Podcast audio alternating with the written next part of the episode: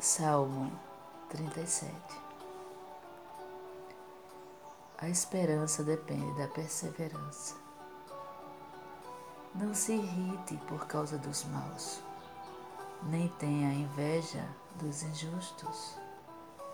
Eles são como erva, secam depressa, murcham logo como a relva. Confie em Javé, pratique o bem Habite na terra e viva tranquilo. Coloque em Javé a sua alegria, e Ele dará o que o seu coração deseja. Entregue seu caminho a Javé, nele confie e Ele agirá. Ele manifestará a justiça de você como o amanhecer, e seu direito como o meio-dia.